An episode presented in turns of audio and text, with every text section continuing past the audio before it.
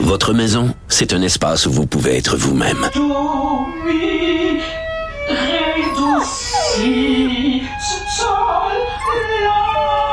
Elle mérite d'être bien protégée et vous méritez d'être bien accompagnée. Trouvez la protection la mieux adaptée à votre maison avec Desjardins Assurance et obtenez une soumission en quelques clics sur desjardins.com.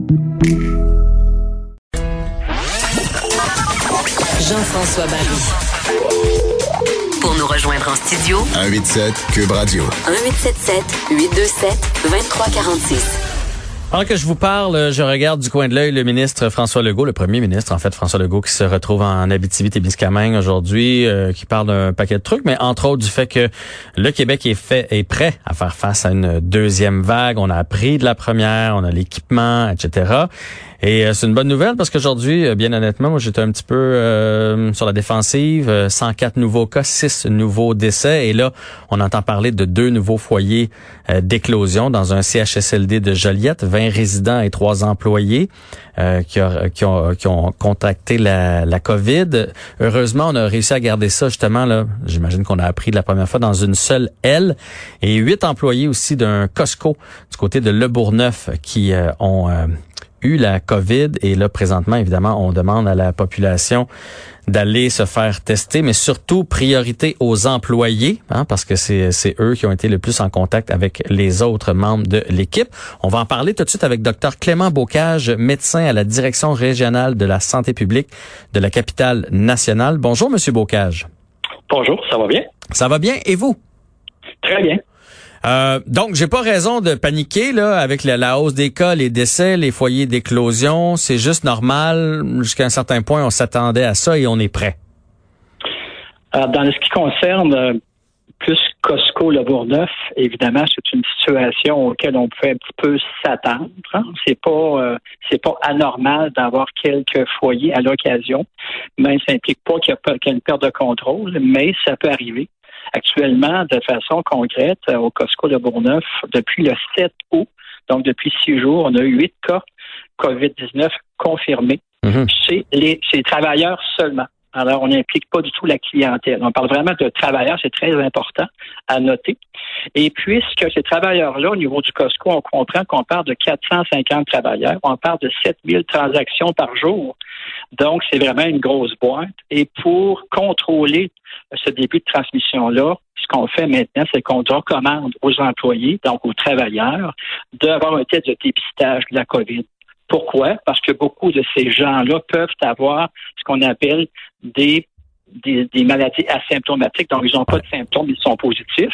Il y a mhm. des jeunes aussi ou des personnes pour qui ont des symptômes frustes de COVID, des symptômes vraiment qui passent pour autre chose, pour une banalité, un petit rhume par exemple, mais c'est de la COVID. Alors c'est pour ça qu'il faut dépister tous ces gens-là prioritairement pour avoir un meilleur contrôle. Là, vous le dites euh, prioritairement parce que là, évidemment, si moi je suis dans cette région-là puis je suis allé au Costco là, entre le 7 et le 13 août, là, euh, j'ai envie d'aller me faire tester. Fait que là, j'imagine que le centre de, de prélèvement va être débordé. Si, en plus des employés, la population y va, ça sera pas drôle, là. Non, effectivement. Et là, ce qu'on demande vraiment à la population, c'est de comprendre que pour la clientèle, en partir du 1er août jusqu'à maintenant, pour la clientèle, c'est un risque très faible. Pourquoi très faible? Parce que vous savez que tout le monde doit porter un cache-visage, sinon un masque. Mhm. On doit aussi se laver les mains à l'entrée du Costco. On a aussi la distanciation physique qui est, qui est respectée. Et lorsqu'on arrive aux caisses, bien évidemment, il y a les plexiglas et la caissière porte elle-même un masque. Donc, les occasions pour la clientèle d'avoir de la contagion est très, très faible. Et c'est pour ça que on dit aux gens, écoutez, c'est très, très faible. Donc, c'est très réassurant comme message. En même temps, le risque n'est pas zéro. Mhm. Alors, pour les personnes de la clientèle qui développent des symptômes, donc qui sont symptomatiques de la COVID, et là, je peux répéter rapidement les symptômes qui sont de plus en plus connus, la fièvre, la toux, les gens qui sont essoufflés, les gens qui perdent soit l'odorat, soit le goût, sont des symptômes très importants d'autres symptômes qui sont un peu plus banals, je dirais, mais quand même conséquents, comme la grande fatigue, la diarrhée, par exemple, ou les douleurs musculaires. Donc, les gens qui ont des symptômes chez la clientèle doivent se faire dépister. Les autres, ce n'est pas nécessaires pour éviter ce que vous devez soulever, qui est un goulot d'étranglement là, au niveau des endroits de dépistage. Il y a aussi des laboratoires qui supportent tous ces tests-là. Donc, c'est un appel à la, au calme. Et en même temps, ceux qui développent des symptômes, ben, ils savent l'endroit où se rendre. Donc, c'est un peu le message le plus important que je voulais laisser aujourd'hui. Oui, ben le message est entendu. Est-ce qu'on sait de où c'est rentré? Est-ce que parce que là, évidemment, ça coïncide avec le retour au travail après les vacances de la construction. Est-ce que c'est un employé euh, qui a été la, souche euh, principale? Est-ce qu'on est rendu là dans l'enquête? Ben, l'enquête, évidemment, au niveau, quand on parle de la source, c'est toujours des hypothèses. Hein? Des hypothèses, par exemple, c'est des travailleurs. Donc, c'est des jeunes travailleurs. C'est, ça vient souvent du milieu communautaire. On ah. sait que les parties sont très populaires. Donc, ça peut arriver. Il y a aussi dans le milieu de travail des endroits, par exemple, où c'est plus fragile, comme par exemple sur l'heure du dîner, on peut sortir euh, sur des tables de pique-nique, ces choses-là. Donc, il y a des hypothèses, mais la cause pointue, on ne la connaît pas et c'est pas vraiment très important. Effectivement. Ça peut être intéressant, mais c'est pas nécessairement très important. L'important, c'est l'action qu'on met en place aujourd'hui de faire des dépistages massifs des travailleurs de chez Costco. Je parle bien des travailleurs. Mais là, on comprend donc euh, parce que moi, dans ma tête, chez Costco, quand j'y vais, j'ai ma petite madame qui me fait faire des dégustations. J'ai l'impression que c'est des adultes qui travaillent là-bas. Mais là, dans, dans, le fond, ce que vous me dites, c'est parmi les huit, il y a plusieurs jeunes. C'est ce que je comprends c'est que les dégustations, ce n'est pas Costco, ce sont, je pense, des plus des traiteurs et il y en a plus depuis plusieurs mois. Là. Ouais, non, mais je veux dire, ce que je veux dire, c'est que dans ma tête, c'est des adultes. Mais ce que je décode de votre message, c'est qu'il y a plusieurs jeunes qui travaillent là cet été et c'est probablement arrivé par des jeunes. Donc, les ben, huit cas de COVID, c'est des plus jeunes c'est qu'effectivement, c'est c'est sûr, c'est déjà l'ensemble des travailleurs du Costco. Le, directeur me disait que l'âge moyen, c'est autour de la trentaine. Donc, il y a des gens qui sont très, très jeunes mhm. et évidemment qui ont une vie sociale active et tout ça. Donc, il est possible de mettre une contamination communautaire. Et là, on a des hypothèses. Là. Il n'y a aucune certitude. Mais il y a sûrement un premier cas. Et puis là, évidemment, dans le milieu de travail, euh, il y a eu une propagation jusqu'à huit cas. Mais il faut comprendre aussi que dès nous, ça a commencé le premier cas le 7 août, mais dès le 8 août, dès le lendemain, on, rencontrait l'employeur qui était vraiment d'une grande collaboration. Ça a été exemplaire comme collaboration pour revoir toutes les mesures de prévention en milieu de travail et même les améliorer. Un exemple, les employés portaient un cache-visage. On exigeait qu'ils portent un masque de procédure. Et mhm. d'autres exemples comme ça pour renforcer les méthodes, les mesures de prévention. Donc, tout a été fait et malgré cela, les cas s'accumulaient.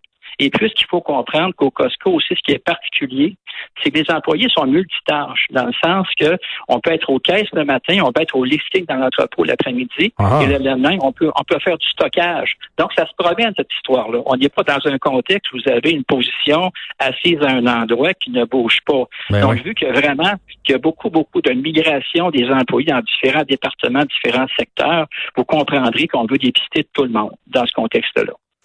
Bon, là, je vais, je me mettre à la place de monsieur, madame, tout le monde. Je veux savoir, est-ce que le Costco est fermé présentement ou il est désinfecté à tous les jours? Euh, qu'est-ce qui se passe avec l'établissement? Oui, c'est ça actuellement. Le Costco n'est pas fermé, il ne sera pas fermé. Il y a eu trois désinfections, la dernière hier soir, suivant le j'ai rencontré le directeur aujourd'hui. Donc, il y a des, des désinfections. Tous les employés sont rencontrés régulièrement pour renforcer les mesures de prévention. On ajoute le dépistage. Donc, actuellement, vous savez, on a huit cas quand même sur 450 euh, personnes. C'est pas négligeable, mais en même temps, c'est huit cas. Donc, tout est mis en œuvre actuellement pour contrôler le plus rapidement possible l'éclosion.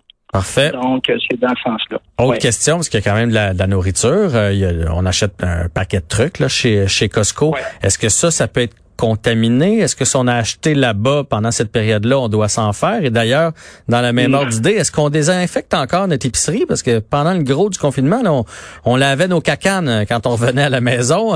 Est-ce qu'on doit encore faire ça? Puis est-ce que ça peut être dangereux, les produits qu'on a achetés là-bas?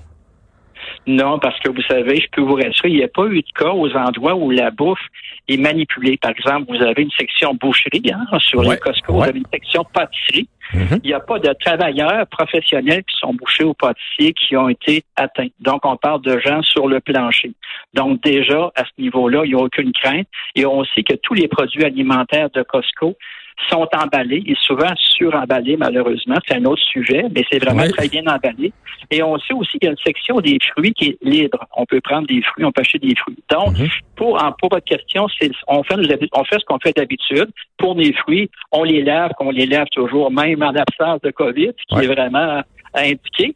Et pour les produits de consommation régulière, il n'y a pas vraiment de, choses à faire là, euh, de particulier. Il n'y a vraiment pas de danger à faire à manipuler les produits qu'on a achetés et qui sont vraiment, je parle des, produits là, qui sont des produits recouverts déjà, là, qui sont déjà emballés, pré-emballés. Ouais, ma boîte de céréales, il n'y a pas de danger là, euh, qu'il y, a du COVID partout sur la boîte. Là.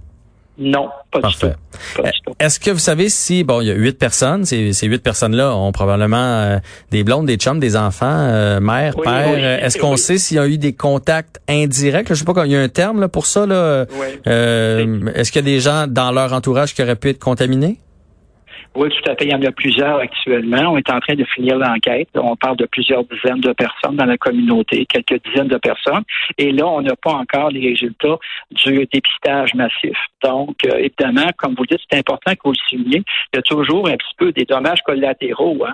Alors, quand on se protège, c'est un message important à la population. On le fait pour soi d'abord, mais aussi pour ceux qu'on aime, pour ceux qui partagent notre vie et qui sont importants.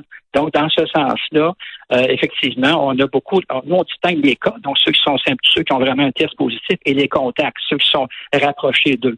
Donc, on a plusieurs contacts actuellement qui sont en isolement. Alors, parce qu'il faut les isoler, ils ont des contacts avec des cas. Donc, ça, c'est dans l'enquête générale. Mhm. Quand on sort du Costco, on tombe dans la communauté et là, évidemment, il y a des dommages collatéraux là, pour euh, souvent plusieurs personnes.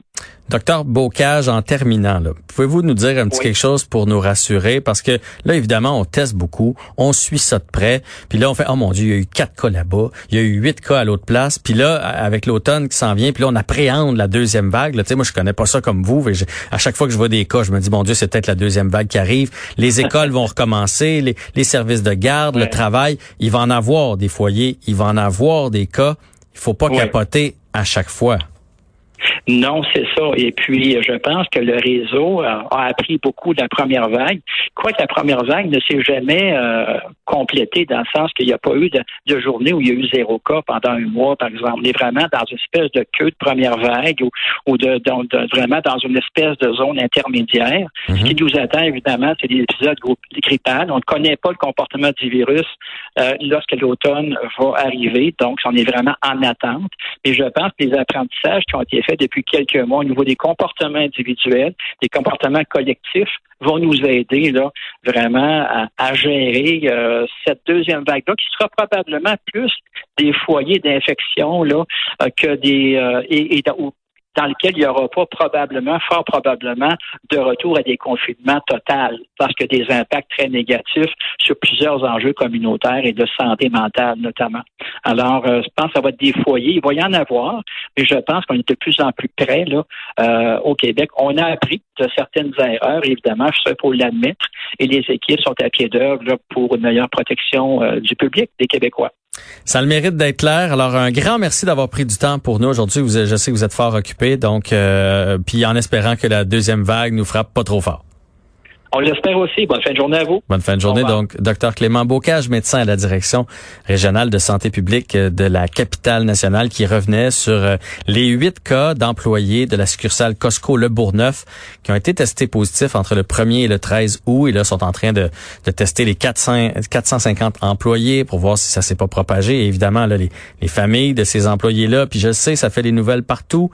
Ça peut faire peur, mais comme il le disait tantôt, c'est pas rien 8 cas, mais ce n'est que 8 cas. Là. Il faut pas partir en peur à chaque fois qu'on va avoir des cas. Il faut pas s'apeurer. Il faut faire attention à notre entourage. Il y a des gens qui vivent moins bien avec ça. Il y a des gens plus anxieux. Il va en avoir dans les écoles. Il va en avoir mené dans une équipe de. Il va en avoir dans les tours à bureau. Euh, ça va faire partie de notre quotidien probablement pour la, prochaine année. Alors, on s'y fait. Et avant de avant d'angoisser avec tout ça, là, on, on respire euh, par les deux trous de nez. Euh, on revient dans les prochaines minutes avec entre autres Michel Bergeron qui va venir nous parler du fait que Claude Julien, euh, je vous le rappelle, a été hospitalisé hier pour des problèmes cardiaques.